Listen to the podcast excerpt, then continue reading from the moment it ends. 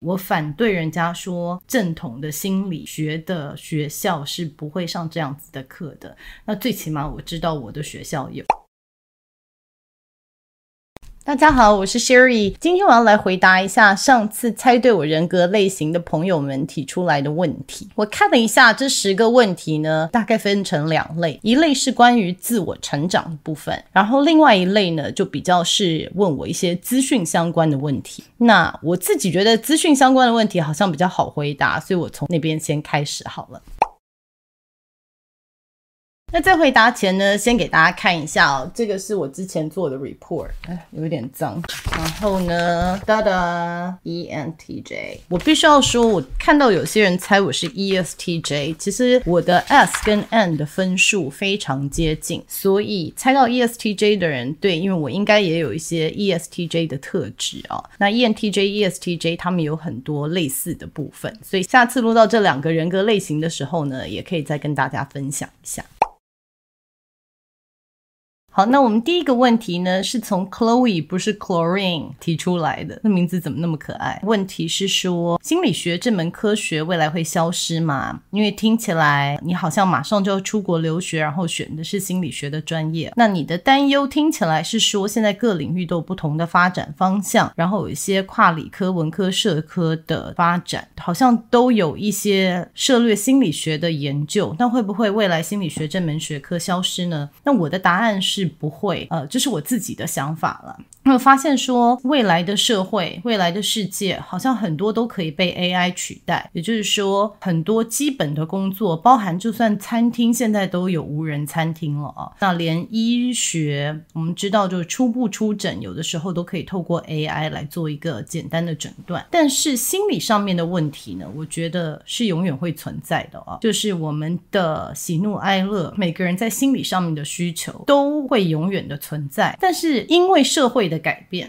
所以心理上面的需求跟疾病也会有一些改变。比如说，我们现在就看到很多因为社群网站造成的这种心理的病态哦，就是我们现在未来的社会的人可能比较会面对的，那是过去的人不会的。那心理学这个部分呢，在这方面的研究，不管是透过行为心理学 （cognitive psychology），就是各式各样的心理学，我觉得都有很多其他研究的空间。所以对我来说，什么职位未来都有可可能被取代，但是我们心理的需求这样很难被取代的，所以对我来说，心理学这门学科它很难因为其他科学的发展而消失。那其实学心理学出来之后，并不一定要从事心理咨商啊，或者是呃心理医生啊，或者是 coach 啊，或者是社工之类的。我自己学心理学跟社会学，我的第一份工作是广告公司做媒体采购。那其实对我来说，我觉得心理学在我工作上面的应用用。也非常的实用，因为我必须要了解说每一个 consumer，每一个消费者他心里在想什么，然后怎么样做一些分析。所以我觉得心理学它的应用范围是很广的。那我自己看来，我不觉得这门学科会消失。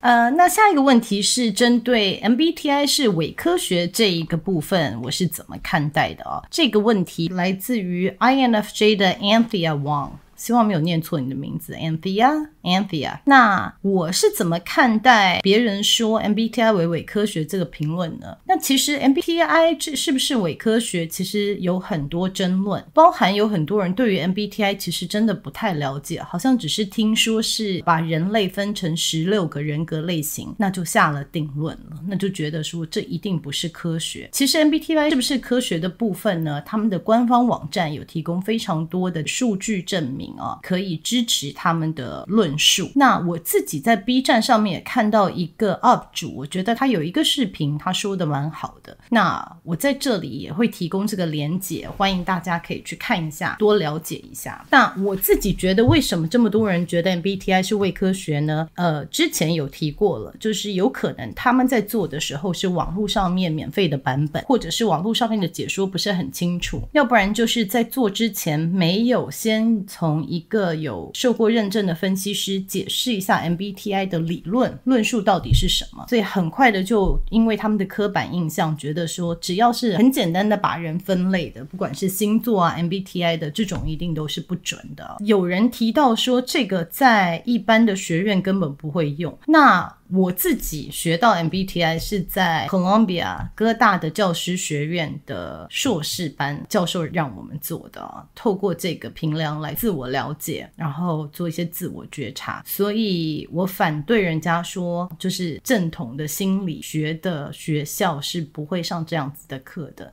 那最起码我知道我的学校有。那我觉得讲到这一个部分呢、也讲到了人的刻板印象哦，就是当我们没有很多讯息的时候，只是听到片面之词，很容易就会下一个定论。那已经对 MBTI 下了定论的人，我觉得我在这里提供什么样的资讯，他们可能也不会听进去，因为他已经有先入为主的想法了。所以在这部分，我也觉得尊重他们，因为我觉得是可惜的，他们少了解了一个可以理解自己的工具。所以我觉得每个人都有权利有他们自己的想法。那顺便也分享一下，我最近因为生病在家里嘛，也都没有什么力气，所以就大概刷了一些视频，我就刚好刷到这个防弹少年，就是 BTS 这个团队啊。那我之前对他们的刻板印象就是说啊，这就是 K-pop 小孩子听的音乐，就是一群那种美少男，然后我觉得每个人长得都一样，所以当我小孩很迷他们的时候，我就觉得哎呀，这什么东西啊？这是小孩子看的。我当然就讲了一些，我觉得自由什么。就是一群小男生嘛。然后这次生病呢，因为我有一个学姐跟我讲，说防弹少年有做 MBTI，叫我去看一下，所以我就看了一下他们的 video，然后有多看了一下他们的舞蹈啊，然后多了解他们。哇，在这过程中我才发现这个团队真的很了不起，他们真的是非常努力的，然后非常有才华的一群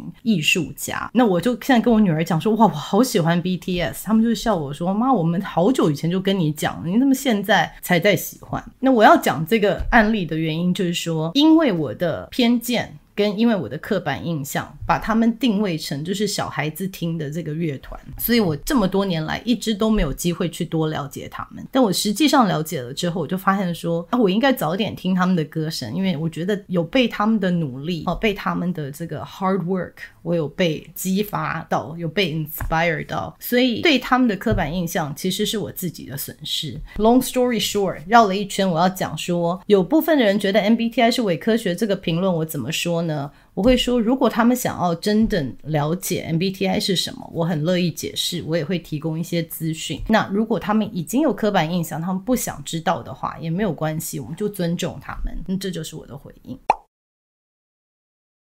那第三个问题也常有听到的，就是 INFP 的 Xandra Leisure-Time 所提出的问题啊，听起来就是自己学的东西跟心理学或者是 coaching 没有什么相关哦，就是离心理系有点距离。可是很想了解说，怎么样可以做 personal coach？然后我有没有认识 personal coach 的朋友？那我要说的就是我在台湾有认识一位做 personal coaching 的朋友，我本来已经约好要请他跟我来录一段。就是我们两个是怎么走出产后忧郁，跟我们怎么平衡家里跟事业这一块啊。但是因为我得了 COVID，所以我跟他取消了三次。我下次我如果跟他录一段的话，你可以听听看他的想法，看他是不是适合你的 coach。如果适合的话，也很欢迎你找我这个朋友啊。那关于我觉得什么样子的个性的人适合做 coaching 呢？我先分享一下，就是说 coaching 跟心理学还有心理咨商，这是不同的领域。coaching 是比较看的是未来，比较是目标导向，它比较不是解决过去的问题，或者是比较不是探索你。自己现在的创伤，或者是回归到童年，他看的比较是未来，就是说你要设定一个目标，不管在职业上面或者在生活上面，比如说生活上是我如何平衡事业与家庭，或者是我如何可以找到一个好的伴侣，或者是健身减肥。那在事业上的话，叫做 executive coaching，那这是针对你比较想在事业上面达到什么样子的职位，或者你在事业上面有什么发展，所以这是比较看的是未来。了，那就跟跟心理咨商跟心理医生做的是不太一样的哦。所以呢，我们知道有各式各种不同的人。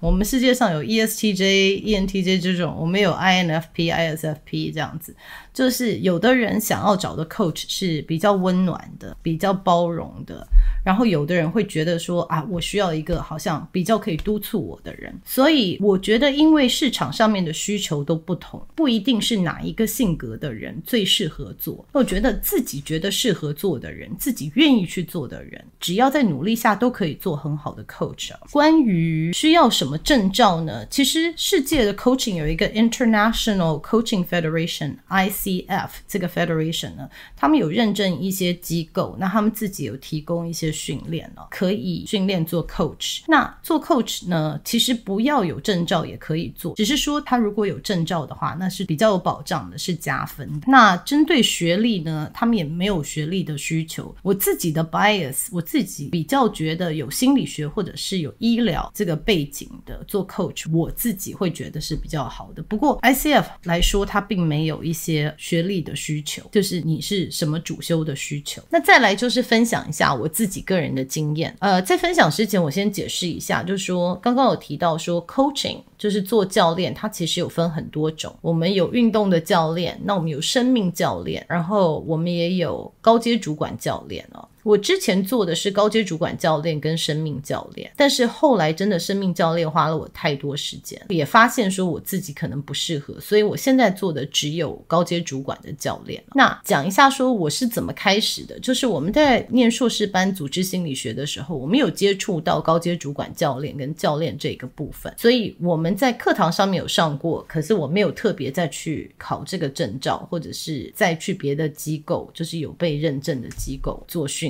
那一开始我也不是很确定，我想要做教练这件事情，是我一个很要好的朋友在美国，那他在 Google 上班，他说他有一个同事，他觉得那个同事可以如果来找我的话，可以得到很多帮助。我就说我没有这个经验过，所以我也不敢随便接客户。他说没关系，那你就试试看。所以一开始是这样开始的，所以就说他告诉他那个朋友，他朋友也说那愿意试试看。我没有证照，可是他朋友推荐我，所以他也过来。然后之后就是口耳相传，就慢慢的案子越来越多。但是前一阵子呢，我就评估说工作越来越广，越来越杂，那我就觉得我要放掉的就是生命教练这一块了。原因是真的花了我很多时间。我觉得尝试了以后，生命教练不太适合我的原因是第一个，大家现在知道我是 ENTJ，所以大家知道 ENTJ 呢。其实我们在情感上面，我觉得第四功能也是我自己要开发的功能，就是内在情感。对于自己的感受、别人的感受，其实，在面对人家情绪很多的时候，这个也不是我很舒服的状态哦。所以在做生命教练的时候，多多少少会碰到这样子的状况。然后第二个呢，其实是我发现我还是比较喜欢在 group coaching，就是比较喜欢做比较多人的工作坊。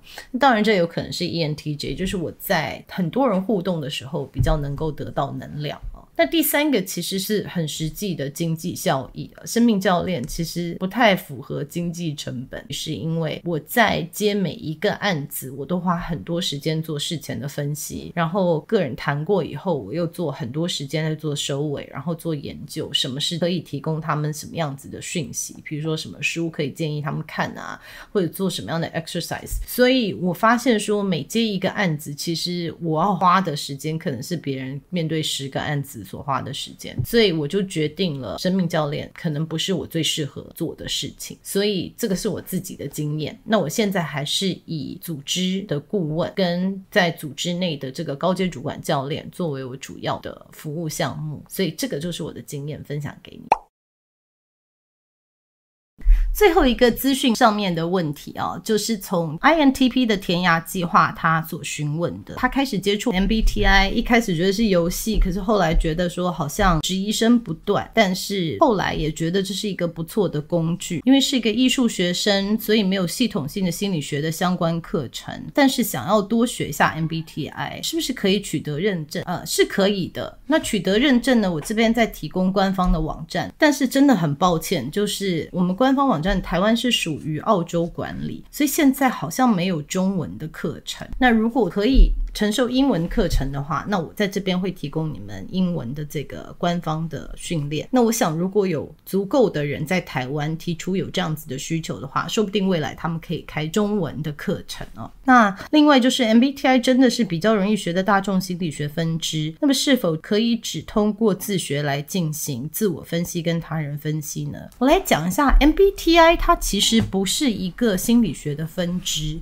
他做的是一个平量，所以一个平量它其实并不是一个学术，它的基础是来自于荣格的基础理论，但是它只是一个工具，它不是一个心理学的学术，所以在这里要特别解说一下。所以你可以受 MBTI 的认证，可是你在 MBTI 的认证，你只局限在理解这个评量是怎么去解释它，并不代表你有心理学的背景，所以这个是不同的地方。那么，我觉得 MBTI 是可以透过自学来自我分析的，但是很多东西我们都可以透过自学来理解哦。所以，我们现在很多人就说透过自学机构，而不是教育机构。可是，我必须要说，它的成效真的没有来自正式的机构来的好。就像我们去学校上学，去大学。学的不管是心理学、社会学，可能看起来只是把课本都读完了，但是学校教的它有一些实际的，还有它教的方式是让你比较能够吸收的。所以教育它存在的目的，它还是有它的专业性。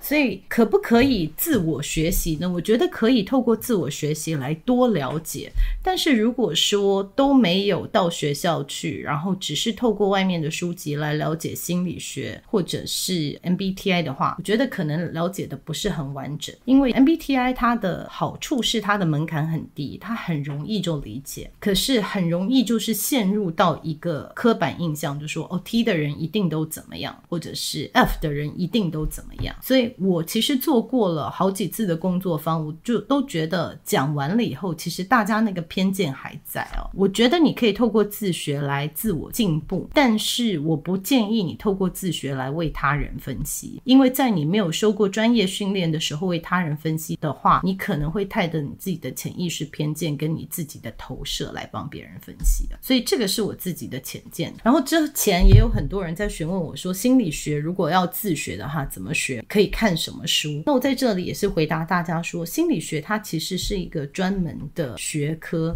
就像数学系好也好，英文系也好，或者是哲学系，或者是医学系。它其实都是一个专门的科系哦，就因为它不是像工程或者是像医学，好像看起来门槛这么高。不代表他没有他的专业度，所以我自己学的心理学，我真的大部分都是学校学的。我在市面上很少看到一本书说，哦，我看了这本书就可以不要去学校了，就是照着他的这个念法。因为心理学它其实范围很广，它是一个专科。学心理学，我们还要学统计学，然后还要学一些生物化学，因为它里面会讲一些，如果你是看的是 physiological psychology。它其实包含一些你的生理的变化，哈，还有 neuropsychology 是你的头脑，所以你生理的构造也要了解一些。那做 statistics 就是统计学，是为了让你了解说，在什么样子的状况下的实验你算是成功。好，我们就像 MBTI 一样，我们必须 check 它的 validity 跟呃 reliability。所以心理学可能比起大家想象的门槛高一些。但并不代表你不能自学，不能看一些书，然后帮助自己的心理成长。所以简单来说，如果是为了自己的心理成长，然后多去念一些书，我觉得是好的。但是如果念完以后就完全的为自己分析，或者是为别人分析，我觉得有一点点危险。就像我也不希望你自己就是看了几本医学的书，然后就看到自己的状况，然后就开始自我诊断，对，不舒服还是透过医生帮你诊断，